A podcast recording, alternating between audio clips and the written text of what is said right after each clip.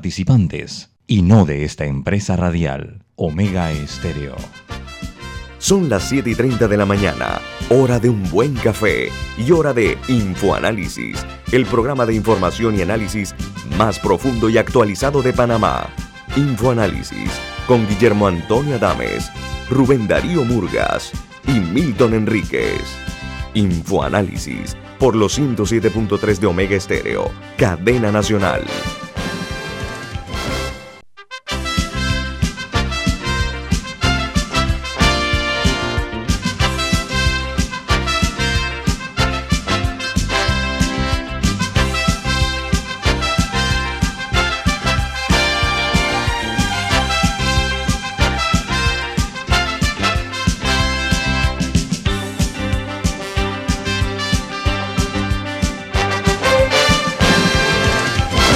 Y señores, muy buen día, bienvenidos. Esto es Info Análisis, un programa para la gente inteligente. Hoy es 6 de septiembre del año 2021 y este programa es presentado por... Por Café Lavazza, un café italiano espectacular que usted puede conseguir en los mejores supermercados. También lo puede pedir en los mejores restaurantes y solicitar servicio a domicilio por internet. Café Lavazza, un café para, para gente inteligente y con buen gusto, presente Infoanálisis. Gracias, Milton. Bueno, amigos, eh, recuerden que este programa se transmite por toda la frecuencia de Omega Estéreo a nivel nacional. De igual manera, pueden vernos en Facebook Live, en video, también en la app de Omega Estéreo que está disponible tanto para la tecnología Play Store como App Store. Eh, de igual manera, eh, también pueden hacer una página web de Omega Stereo y en el canal de televisión 856, canal de cable onda. Y el programa, si usted se perdió un programa anterior, pues está usted la oportunidad de verlos a través de YouTube. Pueden, ver los programas. Bueno, amigos eh, oyentes, hoy vamos a hacer un ajuste en la programación nuestra, en el formato, porque el fin de semana, este último pasado, una situación eh, con eh, el Banco General, como es bien sabido, eh, fue un incidente que afectó a varias cuentas de este importante banco, el más importante de Panamá, porque algunas personas fueron afectadas en sus saldos que quedaron en cero debido a débitos que le fueron aplicados.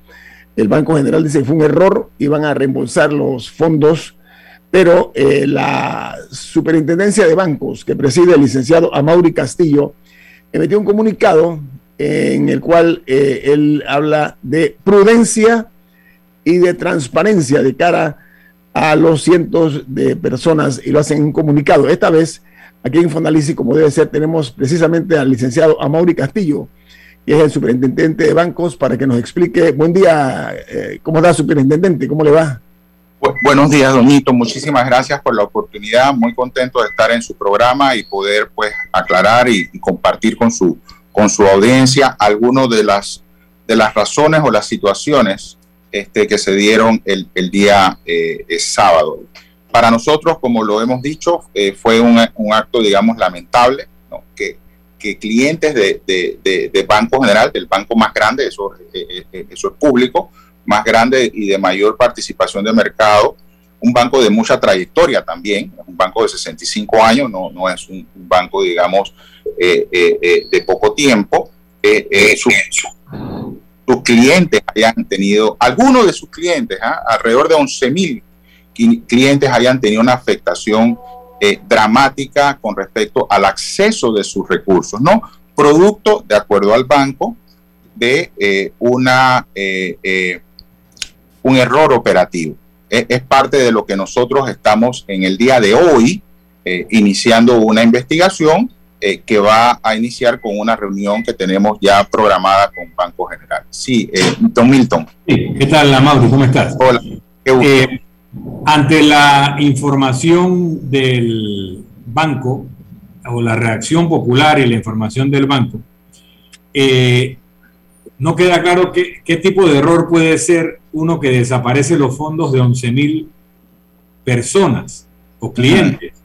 Eh, si es un error tecnológico, se requiere una investigación para que esto no vuelva a suceder. Si es un error humano de alguien que dio una orden eh, a, qué nivel de la jerarquía del banco se dio esa orden. Yo sospecho que alguien de nivel intermedio no puede decidir eh, cobrarse con los fondos de 11 mil clientes una situación de retraso en pago. Entonces, es importante, no tanto por el banco, del cual soy cliente y mi padre lo fueron desde su fundación, sino por el sistema, porque este tipo de errores luego provocan corridas, eh, que es que la gente se va a sacar su dinero del banco porque ya no confía cómo lo van a tratar.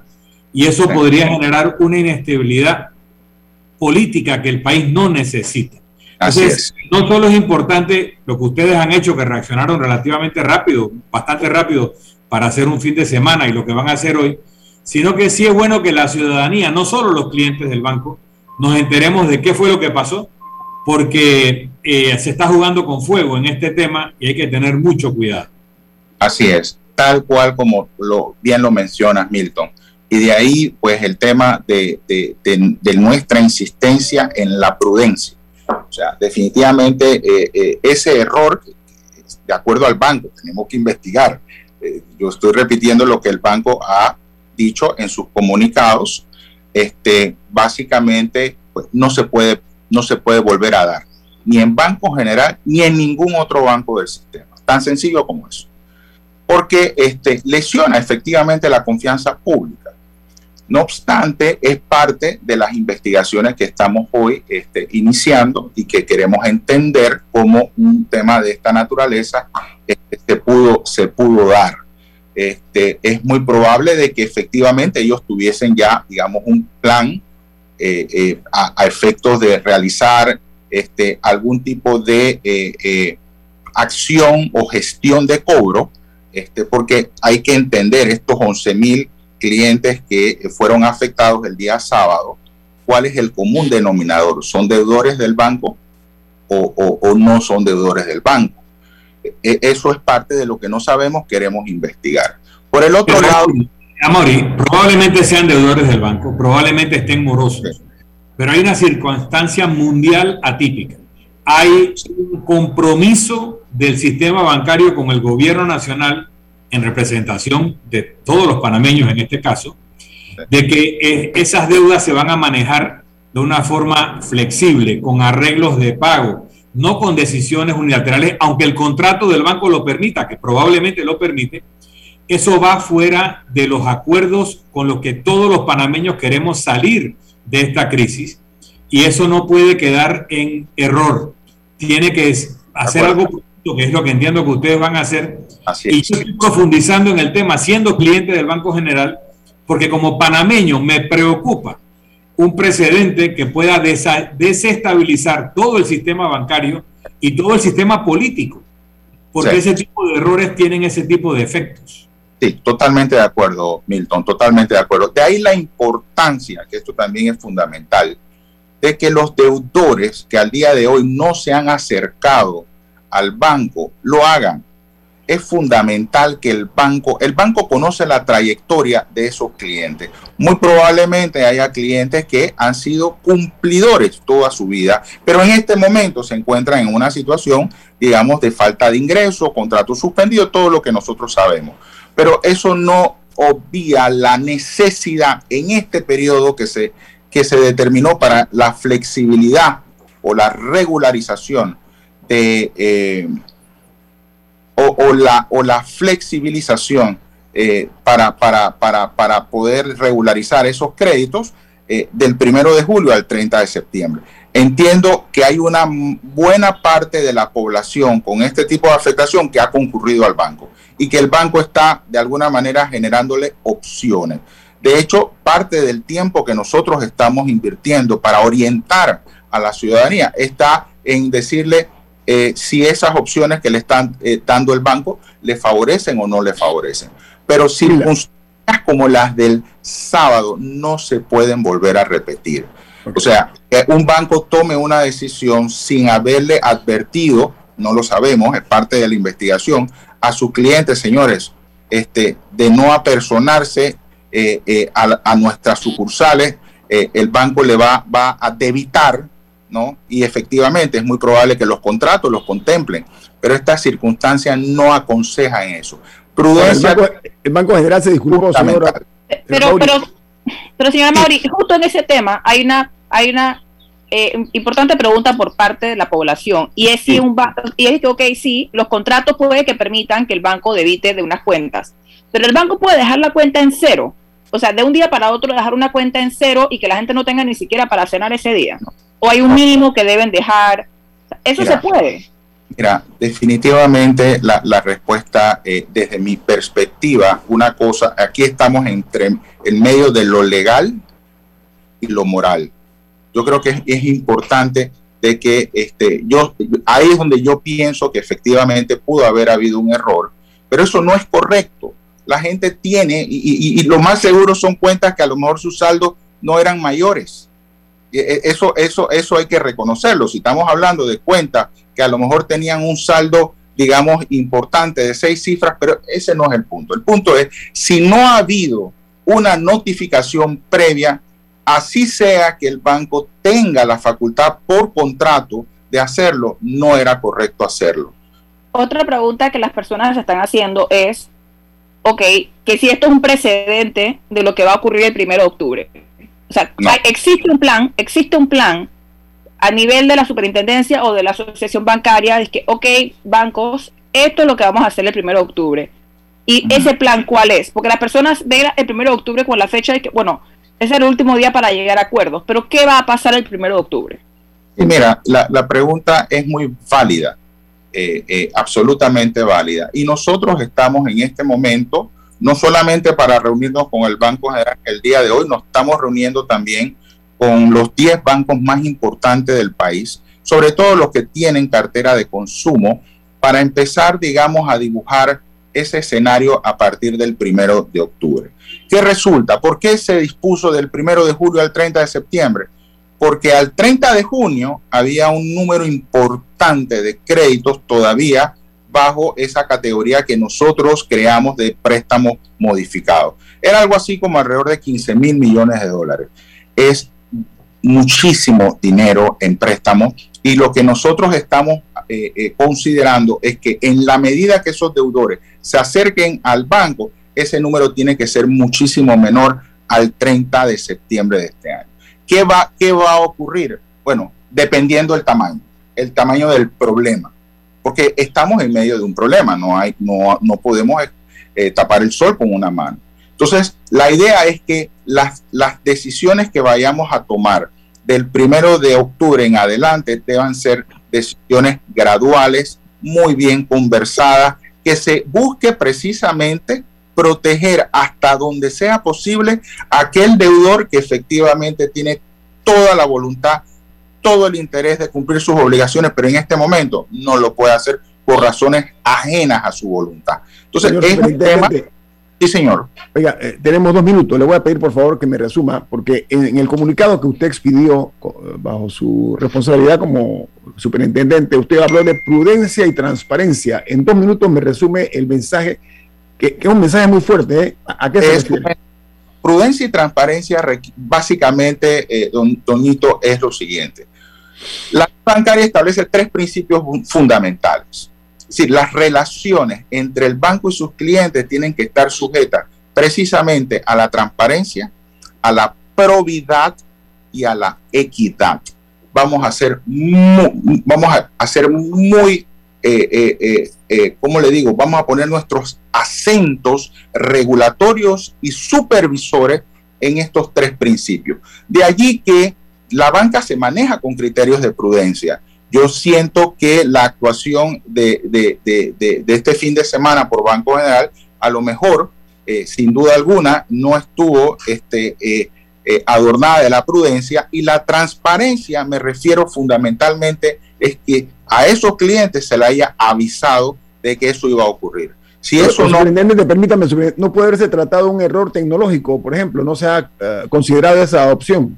Claro, todo eso puede ser, pero necesitamos entenderlo. Y por eso nos vamos a reunir con el banco en el día de hoy. Un, error operativo puede ser un error tecnológico, pero, pero hay, hay que entenderlo antes de tomar decisiones que tenemos que tomar decisiones, pero para, para hacerlo hay que investigar. Camila, un ¿Hay una sanción? Mira, Camila, eh, eh, no te lo podría decir en este momento, pero si hay violaciones a la ley o a las regulaciones bancarias, ten la plena seguridad que tendremos las acciones sancionatorias que correspondan, pero eso es entrar ahorita mismo en un terreno de especulación. Hay que entender qué fue lo que pasó y dónde pudiesen estar las violaciones al régimen bancario. agradecemos mucho al superintendente de bancos, licenciado Mauri Castillo. Le deseamos mucha suerte eh, y una buena solución a esta situación en la reunión que vamos a tener con los bancos hoy. Ha sido usted muy generoso en darnos su tiempo. Gracias usted. Espacio. Que tenga usted un buen día. Gracias. Al regreso vamos con el diputado Juan Diego Vázquez, que vamos a hablar con él sobre la situación que se está dando en la Asamblea Nacional de Diputados. Viene más aquí en Info Análisis, un programa para la gente inteligente.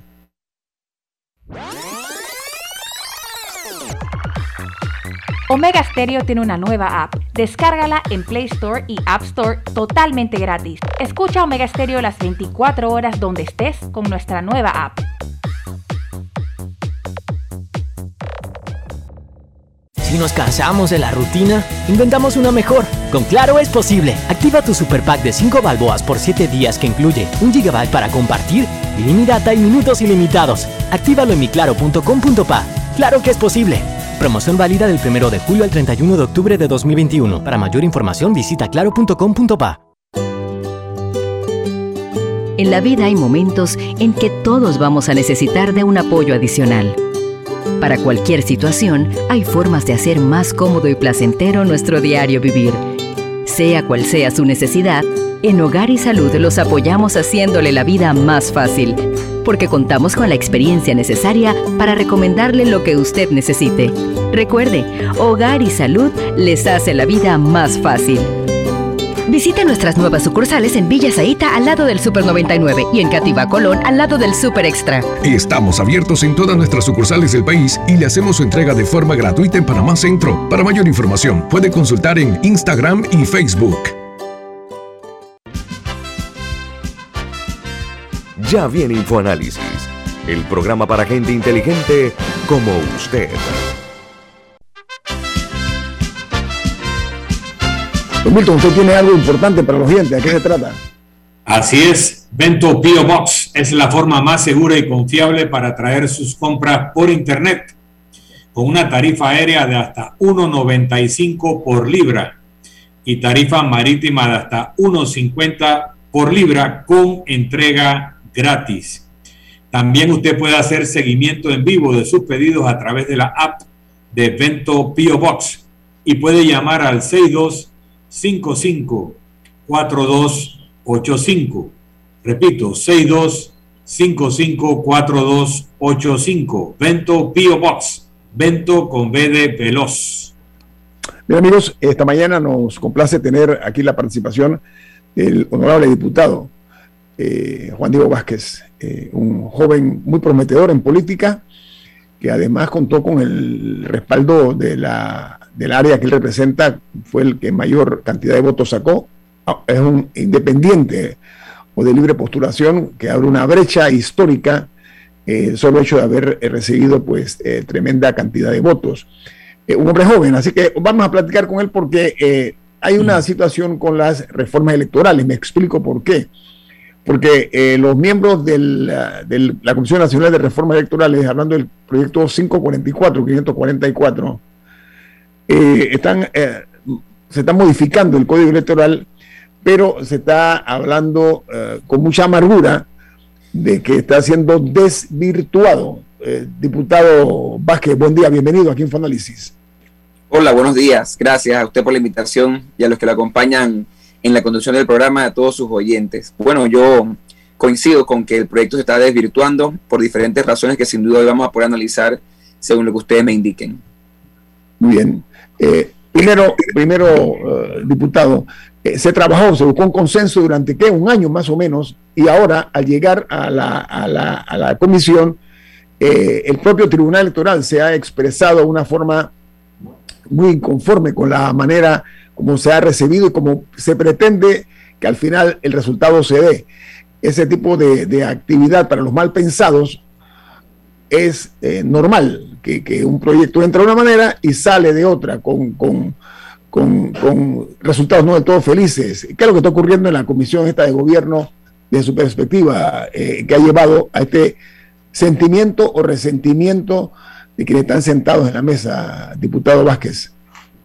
Bueno, yo creo que lo primero es, como usted bien lo ha hecho, contextualizar esta discusión y recordarle a todos los panameños que nos pueden estar escuchando que antes de que el proyecto de ley, porque al final es una ley, el código electoral, llegue a la Asamblea, que es el único órgano facultado para hacer leyes, se ha llegado a un consenso, antes era político, hoy inclusive el último código electoral incluye un artículo que habla sobre la Comisión de Reformas Electorales.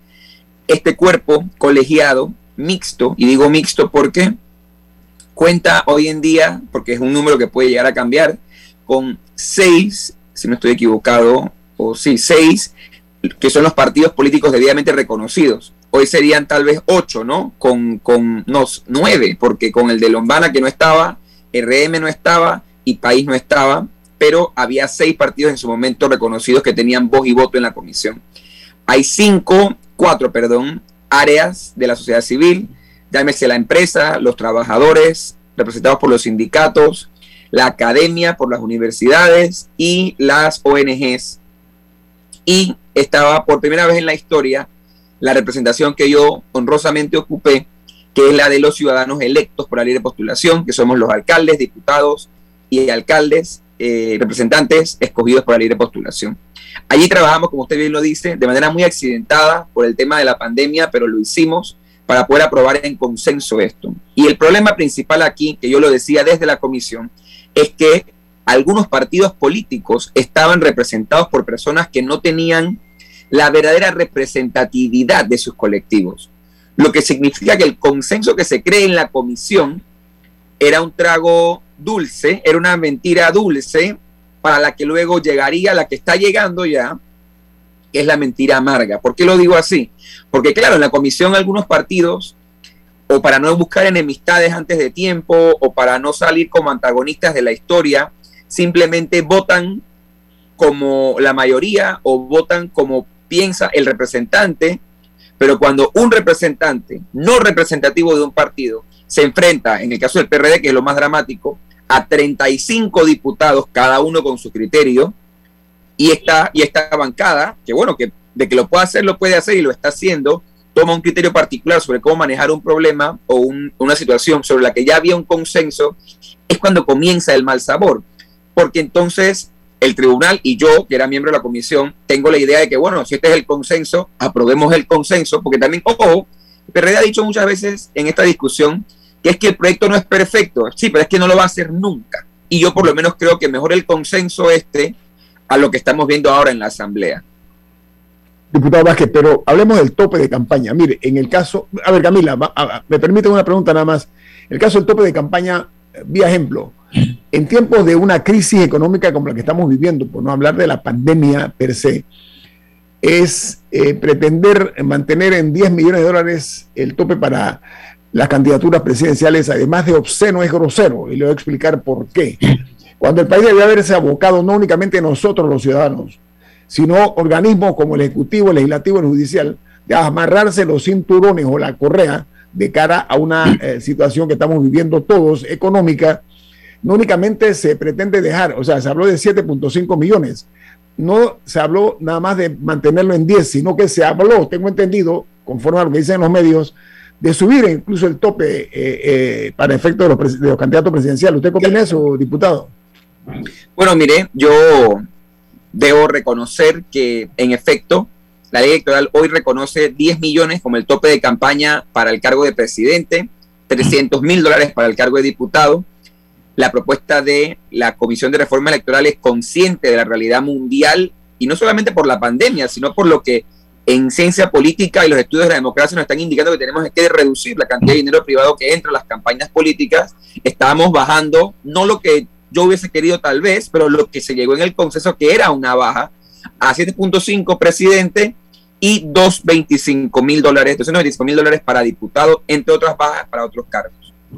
El PRD, la bancada del PRD, apoyada por algunos aliados del Cambio Democrático y del Molirena, presentan una modificación a la propuesta del tribunal en el que, como usted bien lo menciona, iban a dejar el tope para presidente en 20 millones, es decir, en vez de bajarlo, duplicarlo, subir el de diputado de 300 mil a 500 mil, casi duplicarlo, y también subir el resto de los cargos. Lo irónico aquí, eh, y lo que a mí me, da, me causa algo de gracia dentro de tanta desesperación y caos, es que dice el presidente del PRD, que es diputado en la Asamblea, miembro de la Comisión de Gobierno, que qué presidente puede ganar una elección, en este caso con la propuesta del tribunal, que era 7.5 millones de dólares, que ya es literalmente muchas millonadas. Y lo que me da risa es que el presidente Cortizo al menos declaró, y salvo que sea un mentiroso, él declaró haber ganado con 7.4 millones de dólares. Entonces yo le estaba dando, le estaba dando un poquito más de lo que, con lo que él ganó. Entonces el presidente Cortizo lo pudo hacer, porque no lo puede hacer entonces el que venga después del presidente Cortizo. Y esa es la parte que a mí me preocupa. Y, y mire, yo voy a decir algo para, para poder también terminar de contextualizar esto. Lo más preocupante para mí y lo que le pido a la ciudadanía, como en todos los debates, pero sobre todo en este, exigir es la falta de fundamento para las propuestas. Si me hubiesen dicho, y miren, hay propuestas que algunas personas ven preocupantes, una por ejemplo que presentó la diputada Marilyn Bayarino para un tema de solucionar o prevenir lo que a ella le pasó. Recordemos que a ella casi le roban la curula a través de un fraude en el que el tribunal no encontró ningún responsable. Ella presentó dos modificaciones para prevenir que eso volviese a ocurrir. Yo estoy de acuerdo con eso, porque lo entiendo, porque viene de una realidad, porque viene de algo que ocurrió y que puede haber ocurrido antes sin que supiésemos. Pero duplicar los topes en un momento como este, no entendiendo lo que tiene que pasar en una democracia y lo que vive el país ahora mismo, es simplemente lo que nunca me puedo estar de acuerdo. Al final, para terminar... Eh, para precisar los términos, porque puede haber alguna confusión. No es lo mismo el tope total de campaña, o sea, todo lo que se puede gastar para una campaña presidencial, que el tope de lo que se puede recaudar en donaciones privadas para la campaña presidencial, que el tope de lo que se puede donar para un cargo de elección popular. Correcto. para que nos explique, porque si yo pongo el tope de 10 millones o de 20 millones yo quiero saber si eso es lo que se puede recaudar en donaciones privadas, si ese es el máximo de lo que puede donar una persona a una campaña, o si esa es la sumatoria del subsidio electoral más lo que se puede recaudar para el gran total entonces del tope. Así que explíquenos bien los topes eh, en su categoría, que es el gasto total sería uno, lo que se puede recaudar en total para una elección de presidente, de alcalde, diputado, representante, o lo que yo puedo donar a un candidato a presidente y lo que puedo donar a un candidato a alcalde, lo que puedo donar al diputado, al representante o varios, y si también hay un límite al total de lo que yo puedo donar como persona a la sumatoria de todos los candidatos. Si nos explica eso para entender bien. Sí, mire, bueno, el artículo que se estaba buscando modificar eh, en, en la discusión es el artículo 211 del Código Electoral, que dice lo siguiente.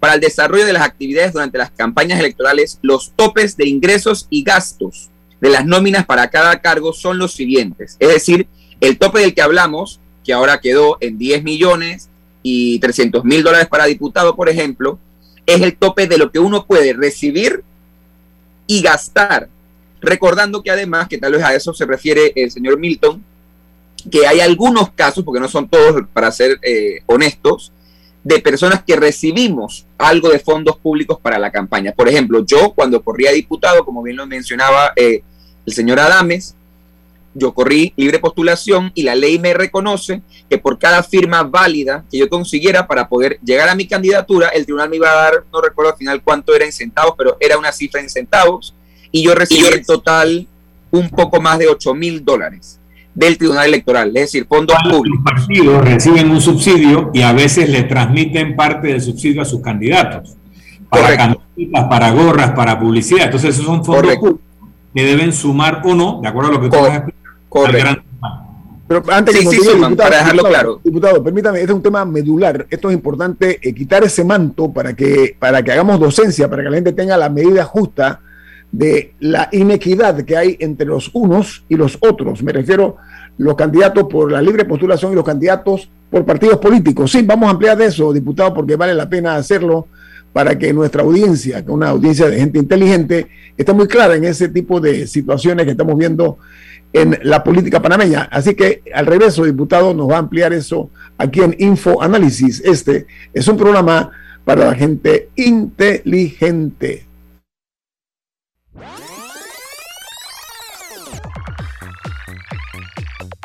Omega Stereo tiene una nueva app. Descárgala en Play Store y App Store totalmente gratis. Escucha Omega Stereo las 24 horas donde estés con nuestra aplicación 100% renovada. FID Cleaning Services Panamá, especialistas en limpieza comercial con más de 15 años de experiencia. Nuestro personal debidamente capacitado le atenderá todas sus necesidades. Utilizamos productos biodegradables. Nuestro plan de limpieza ofrece valores agregados como atención a gerencia, ejecutivos y nebulizaciones. Llámanos al 360-3429 o escríbenos al 6302-9775. 6302-9775. Síguenos en nuestras redes sociales, arroba FYD Panamá. Ya viene InfoAnálisis, el programa para gente inteligente como usted.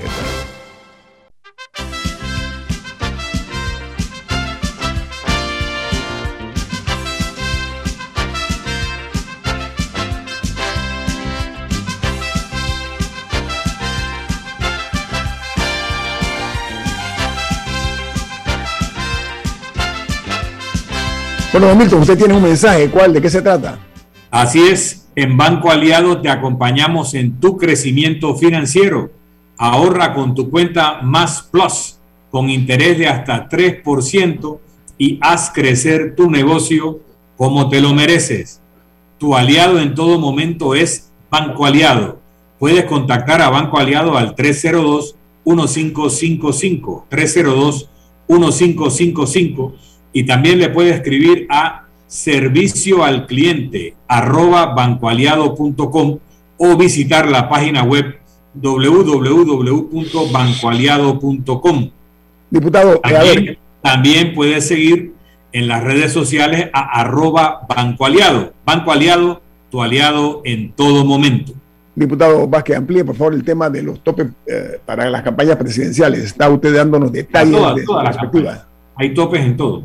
No, pero vamos con el presidencial primero, que es el, más oneroso, ¿no? Ajá, adelante. Entonces, luego de que se llegase, si cabe la palabra, al consenso político en la Asamblea de que para no subir a 20 millones la presidencial y subir el resto de las campañas, se retirase el artículo que buscaba bajar los topes de ingresos y gastos, que como dije antes, es la suma de todo lo que se recibe, público y privado, y que se puede usar.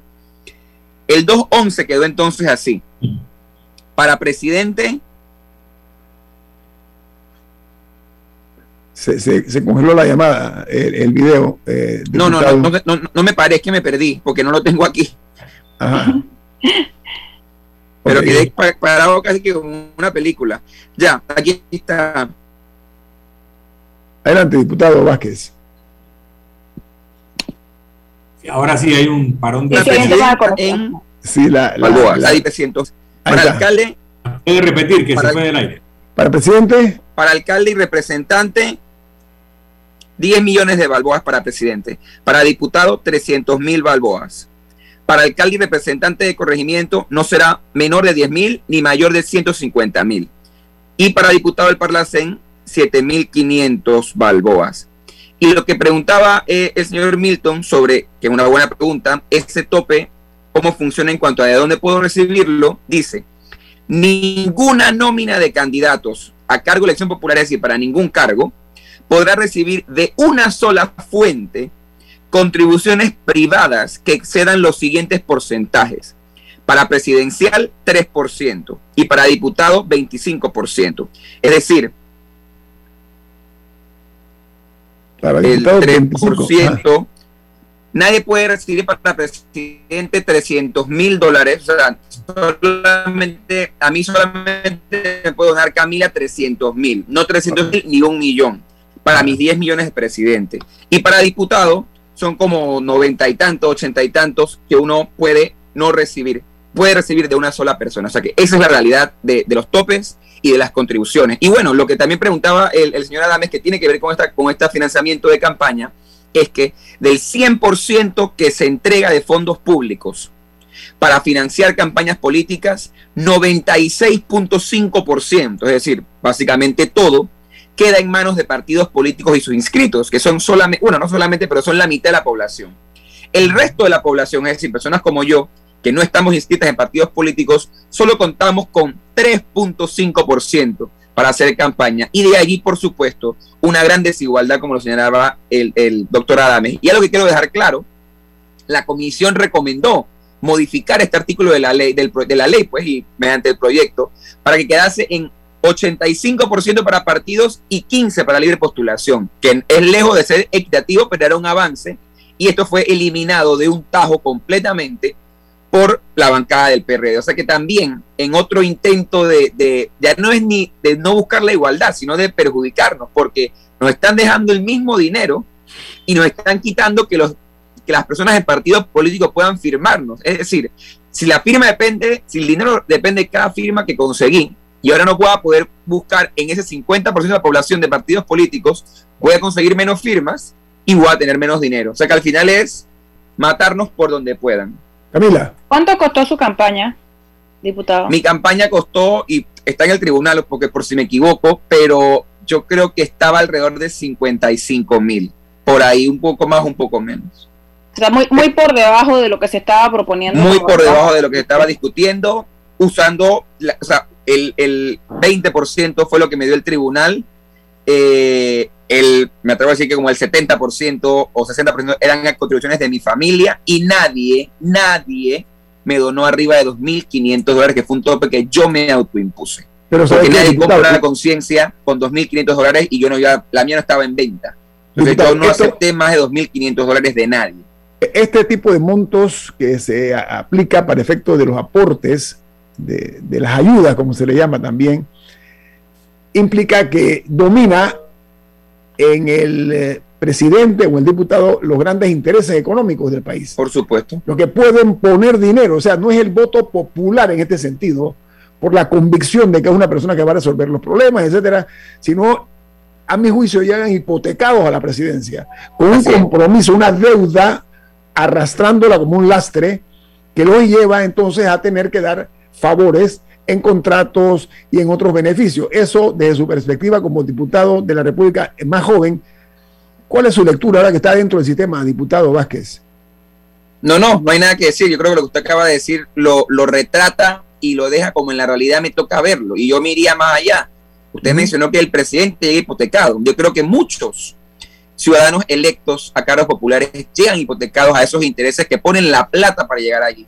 Y de ahí la importancia de eliminar la plata de la ecuación de la política, porque la política debe ser de ideas, como usted decía, y no de quién consigue más plata, porque al final, y es como un círculo vicioso en el que ellos mismos hablan de lo que ellos hacen, porque ellos dicen, no, pero es que la política es cara, porque ellos creen en clientelismo, creen en la mercantilización del voto, pero si uno les dice, pero es que si nadie usar plata, no vas a poder comprar el voto tú, ni lo vas a poder comprar nadie, pero como no confían, porque cada galardón juzga por su condición, ellos prefieren mantener la posibilidad de usar mucho dinero, y estamos hablando de mucho dinero, para poder seguir comprando los votos. Y yo además quiero, porque sé que Don Milton quiere decir algo, dejar algo bien claro. Lo más grave de todo esto, si me pregunta a mí, no es el tope, si lo duplican, si lo triplican, si lo dejan o si lo bajan. Es que pese a todo lo de los topes, el tribunal no tiene una verdadera capacidad para fiscalizar quién usa cuánto. Porque sí, hay una cuenta que yo usé como la ley me mandó, pero créanme que mis candidatos competidores en San Miguelito, para nada más poner ese ejemplo, no usaron lo que dijeron que usaron. Entonces, al final, si solo yo sigo las reglas y el otro no las sigue, tampoco sirve de nada lo que estamos haciendo. O sea, no hay fiscalización, es lo que usted está diciendo, no hay fiscalización en cuanto no la suficiente, no la suficiente. Mira, y, lo más, y lo más irónico, y no quiero tampoco sonar de politiquero, pero yo fui sujeto de una fiscalización posterior por parte del tribunal a lo que yo usé en campaña y usé lo que les dije que usé y lo pude demostrar sin espacio a duda. Yo quisiera saber si mis colegas de partidos políticos en San Miguelito han pasado por lo mismo. Yo creo que no. Entonces mi pregunta es, ¿a quién estamos investigando? Mira, eh, salir electo en San Miguelito es muy difícil si lo haces de la manera que Juan Diego Vázquez hizo su campaña.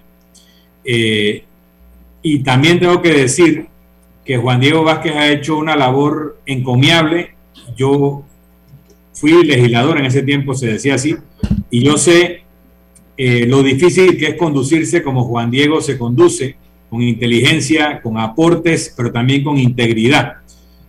Y el hecho de que no le hayan podido hacer ningún ataque realmente válido indica que está blindado por una conducta pública y privada muy buena. Yo quiero hacerle dos preguntas en ese contexto. Lo primero, lo único que he visto como un cuestionamiento a Juan Diego Vázquez es una foto donde sale con Laurentino Cortizo, con un grupo de apoyo de Laurentino Cortizo y una gorra del PRD, y entonces la acusación es que en el fondo Juan Diego es un infiltrado del PRD, y para que nos explique esa circunstancia. Y lo segundo, Juan Diego Vázquez ha prometido no reelegirse en el cargo de diputado.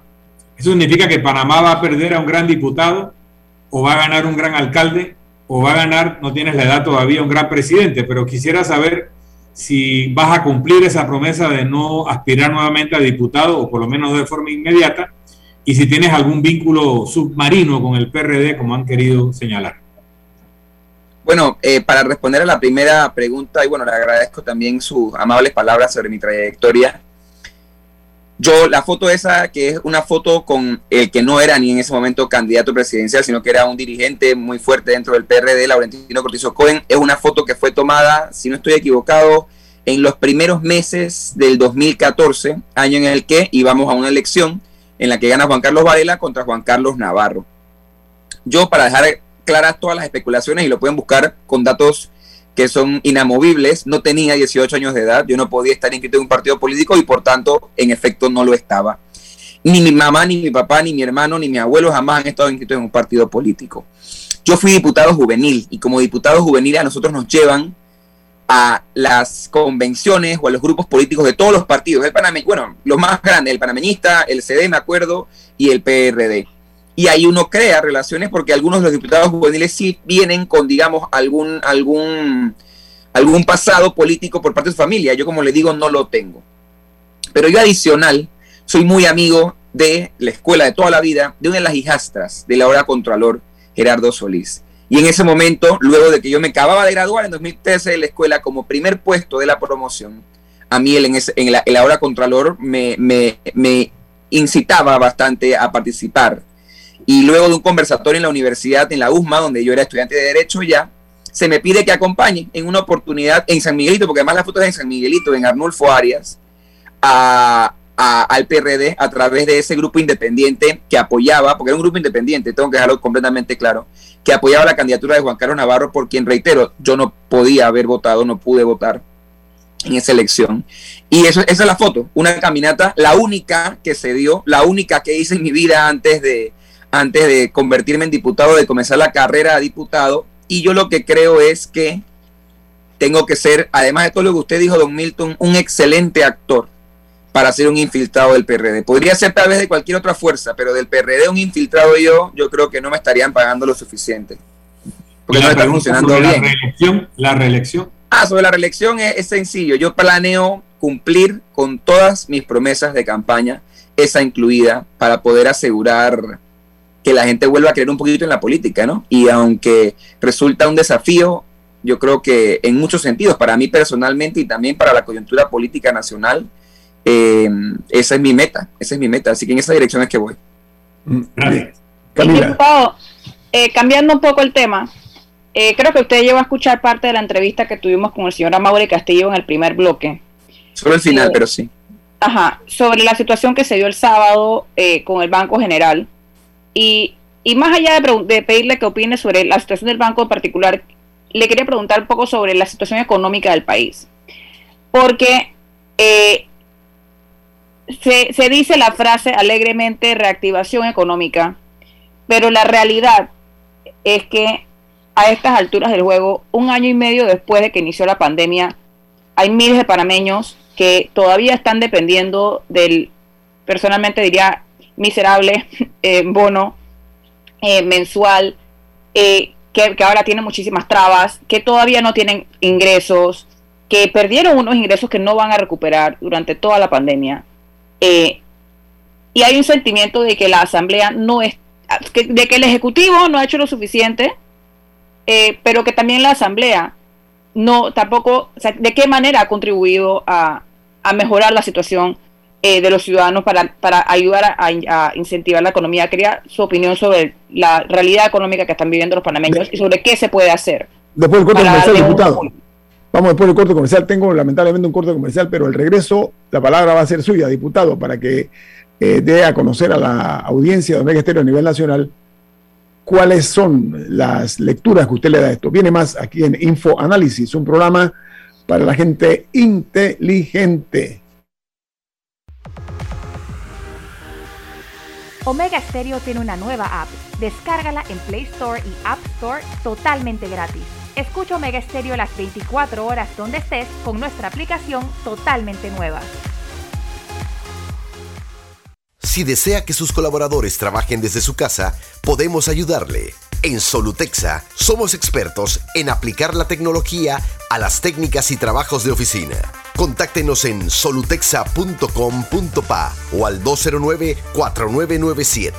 Solutexa.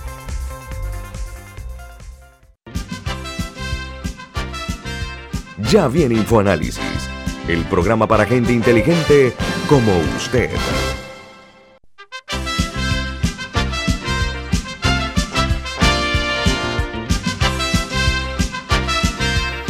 Bueno, amigos, eh, la respuesta del diputado Juan Diego Vázquez a Camila sobre la reactivación económica, que es un término que está sonando mucho en los oídos y en las mentes de muchos panameños. ¿Cuál es su interpretación, diputado, y cómo se está manejando más este tema por parte del gobierno, que es a quien corresponde eh, este tipo de responsabilidad? Mire, eh, lo cierto, Camila, es que no, no conozco a alguien dentro del gobierno que objetivamente me haya entregado a mí lo que usted está pidiendo y lo que yo he pedido como diputado de la Nación en varias ocasiones, que es cuál es ese famoso plan de reactivación, que como usted bien ha planteado en términos muy crudos, no existe y nos damos cuenta que no existe porque no están teniendo los efectos que ellos, uno, falsamente dicen que existen y porque usted, yo, Milton y Guillermo Antonio Adame estamos aquí en el país viendo los efectos reales en contra de los panameños y sabemos que no hay tal reactivación.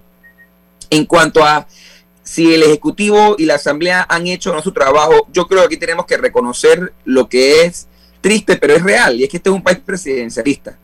Y la Asamblea tiene, no nada, pero tiene pocas posibilidades de atacar o de diseñar una política que vaya en contra de lo que el presidente quiera hacer o dejar de hacer. Viendo dicho eso, nosotros en varias ocasiones hemos citado como Asamblea al ministro Alexander, quien debe responder preguntas sobre ese mismo tema de la reactivación económica y que se ve lo mala imagen o lo mal plan que tienen cuando vemos los presupuestos del Estado. La Asamblea, y yo tengo que decirlo, pese a que yo no suelo ser un defensor de lo que ocurre en la Asamblea, pero en este caso yo creo que es importante que, se, que quede claro, ha intentado, mediante la presentación de al menos cinco proyectos de ley, algunos de la bancada independiente y otros de otras bancadas, reajustar el diseño de las políticas públicas en cuanto a lo que para mí es la base de esta conversación, que tiene que ser el emprendimiento. Ahí está el proyecto de ley que ahora es ley de la República, ahora inclusive reglamentado listo para entrar a, funcionar ahora en unos meses, luego de su año de vacatio legis, de sociedades de emprendimiento, que propone no solamente una nueva figura jurídica mucho más sencilla y accesible a los panameños, sino que no necesitas abogado para hacerla, y tiene por otra ley que se aprobó en la Asamblea con la DGI, no van a pagar por, una, por un tiempo importante y depende de lo que ingresen impuestos en muchos de los casos al Estado en, sobre la renta, por ejemplo, porque es una exención que se está dando. Pero hay una cosa que no hemos logrado hacer y es apoyar verdaderas, verdaderos presupuestos para las entidades que tienen que crear el presupuesto. Y te pongo un ejemplo. Yo creo que el programa Capital Semilla, que debe tener virtudes y defectos, que fue producto de una aclarada discusión hace algunos días en la asamblea entre un colega de mi bancada y otro colega vecino de San Miguelito. Es un excelente programa que sin duda puede ser mejorado en cuanto a lo que tal vez uno de mis colegas preguntaba, que era a quién estaba llegando y con qué objetivo y con qué planificación, pero es que no se le da el presupuesto necesario para que eso, que en vez de dar un bonito, como usted bien lo ha llamado, porque es un bono paupérrimo frente a las necesidades de la población, de ciento y tanto de balboas, frente a la posibilidad de crear un eh, negocio y un empleo y una y empleos para mí, para el resto de la comunidad, es lo que el gobierno no está invirtiendo en. Y eso es lo que para mí es preocupante. Y en la Asamblea ya hay leyes en esa dirección que no han querido ser aprobadas por la mayoría parlamentaria que domina el gobierno. Camila. Sí, es que algo, algo importante eh, que lo ocurrido con, con el banco el sábado simplemente eh, destaca, pero es una realidad que ha estado latente desde antes de la pandemia. Así es. Y es el endeudamiento de la población y es un endeudamiento obligatorio para vivir. Así es. Porque las personas deben comprar medicina porque la caja de seguro social no las tiene. Tienen que tener un seguro privado porque no necesariamente pueden confiar en que van a tener una, una jubilación. Eh, tienen que comprar casas carísimas porque el Estado no provee eh, viviendas un poco, eh, viviendas sociales más accesibles. Deben tener un carro, obligatoriamente se tienen que endeudar para comprar un vehículo porque el transporte público es, es insuficiente o no llega a las áreas donde viven. Y así podemos ir enlistando una cantidad de cosas que que son gastos que podrían no existir o que podrían considerarse lujo para que el, que absolutamente los quiera, pero que actualmente son necesidades para muchísimas personas en este país y que los fuerzan a endeudarse para tener una vida de un nivel de básica dignidad y aún así es debatible. Entonces, no es solamente en temas de reactivación económica, sino en el diario vivir de, los panameños, todas estas situaciones que se dan y hay un sentimiento de indefensión, de que no hay nadie que esté intercediendo por ellos. Entonces, ¿qué se puede, en ese sentido, para tratar de reforzar las leyes de seguridad social y, de, protección a la, a, la, a la población, o sea, ¿qué opciones existen? Las personas se sienten en total indefensión y con razón. Perdone, dime, dígame, dígame. Adelante, adelante, adelante. Yo creo que lo que la Asamblea, en ese sentido que, me hablas en general de lo que es el costo de la vida, ha estado trabajando en, varios sentidos, en diferentes legislaciones para atacar las diferentes áreas de lo que tú has mencionado, porque tú hablas del costo de la vida, pero el costo de la vida tiene impactos o aspectos muy distintos uno con el otro.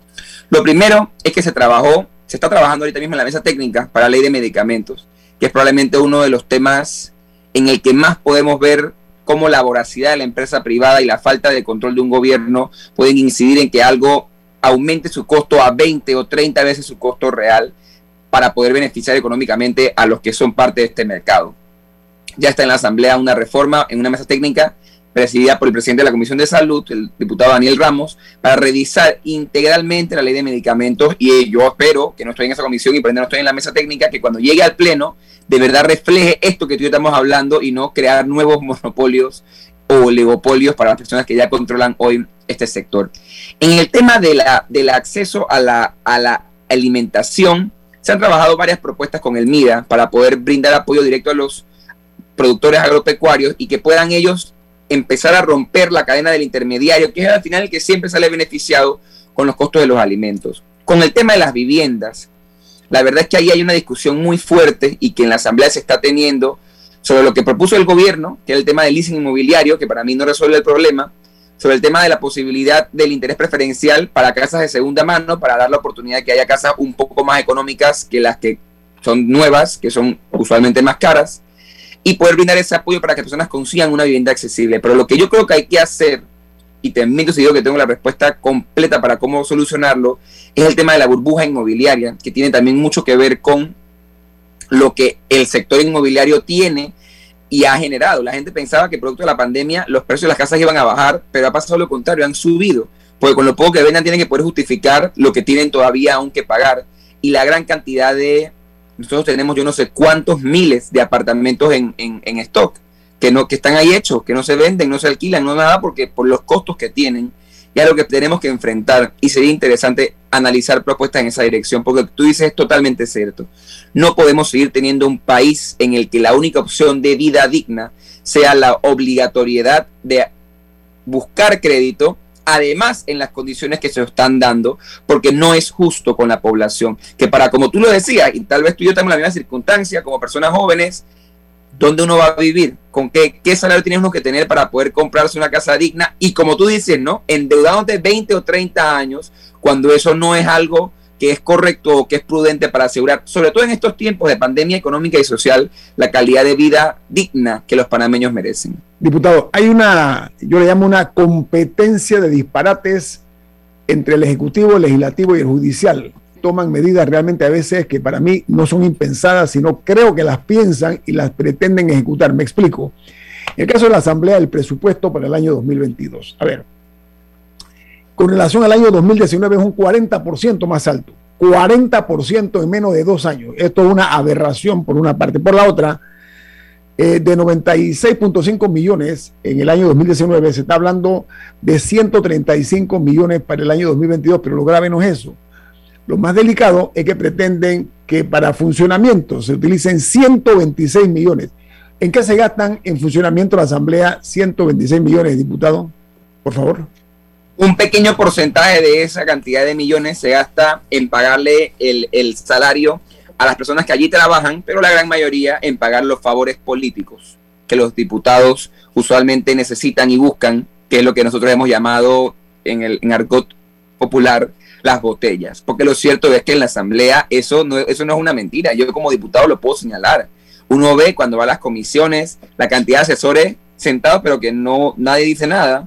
Uno ve la cantidad de personas en planillas en la Asamblea, que creo que el último número iba como por cuatro o cinco mil, y eso no, eso no cabe. O sea, no es que si hay o no hay, eso no cabe en la asamblea. Punto. No hay parking para eso. Y ni lugar de trabajo para eso. Pero además, cuando uno pasa a veces a algunos despachos, a algunos colegas, hay despachos que yo nunca veo encendidos y que se me están vacíos. Pero el colega tiene, según la web y la transparencia de la asamblea, 20 personas nombradas, 10 personas nombradas, 15 personas nombradas, pero ahí nunca hay ni tres. Entonces, esta realidad que es, digamos, ya el, el, declive total del, del, clientelismo y de la demagogia y del populismo, es lo que hace que la Asamblea tenga que, para poder aguantar los vaivenes políticos en los que yo para hacer o lograr algo, tengo que darte a ti algo y tú no me pides a mí un abrazo o, o un apoyo real, si no me pides a mí plata o me pides a mí favores de lo que me piden lo que le piden al diputado, porque eso es lo que el diputado dice, es que eso es lo que me piden. Entonces yo tengo que ver cómo resuelvo. Entonces, como yo no puedo generar 20 empleos, porque el diputado no tiene esa capacidad, le dice al presidente o presidente de la Asamblea, bueno, deme 20 contratos para yo poder nombrar a las 20 personas que en mi circuito me están pidiendo un puesto para poder yo seguir ganando la elección. Porque de verdad que yo le voy a decir algo. Y, y es lo que mis colegas no han podido entender o porque no lo pueden entender, porque yo no lo he explicar o porque no lo quieren ver. Yo, y lo digo siempre y lo repito ahora, yo soy un orgulloso diputado yo la vida entera le agradeceré a San Miguelito, no solamente darme el mérito que la historia me dará, como el más joven y el primer independiente en la historia, eso es incambiable, sino además con la contundencia que ustedes han descrito con la que yo pude ganar esa elección. Y estoy orgulloso de lo que hago. Y estoy orgulloso de ser diputado, de estar en la Asamblea. De allí, y entiendo y respeto y promuevo el rol y el orden, inclusive si me preguntan a mí la supremacía, sin que suene absoluta, que debe tener la Asamblea frente al resto de los órganos y al, manejo de la cosa pública del gobierno en una, en una república como lo que decimos ser, democrática representativa. No obstante, de que la Asamblea juegue su rol, a que tener más plata que no se justifica sea ejercer ese, porque es lo que los colegas dicen, que este es un órgano del Estado y los ministerios tienen tanto, pero es que no lo necesitamos. Porque el día que sea que lo necesitemos, yo voy a ser el primero en defenderlo el día que la Asamblea necesite la plata que están pidiendo o menos o más para subsistir objetivamente, yo voy a ser el primero en defenderlo. Pero lo que están pidiendo, justo por lo que yo veo que hay ahorita, es una exageración, una exageración enorme que no está siendo utilizada para que la Asamblea mejore, que es lo más triste. Porque cada vez piden más dinero y la Asamblea no es mejor. Los sistemas internos, los procesos, la calidad de vida de los funcionarios o de los diputados, o sea, no, no hay nada que pueda justificar esa cantidad de dinero y no es, porque eso es lo que más me duele y lo voy a dejar claro, no es darnos el respeto institucional que yo creo que necesitamos.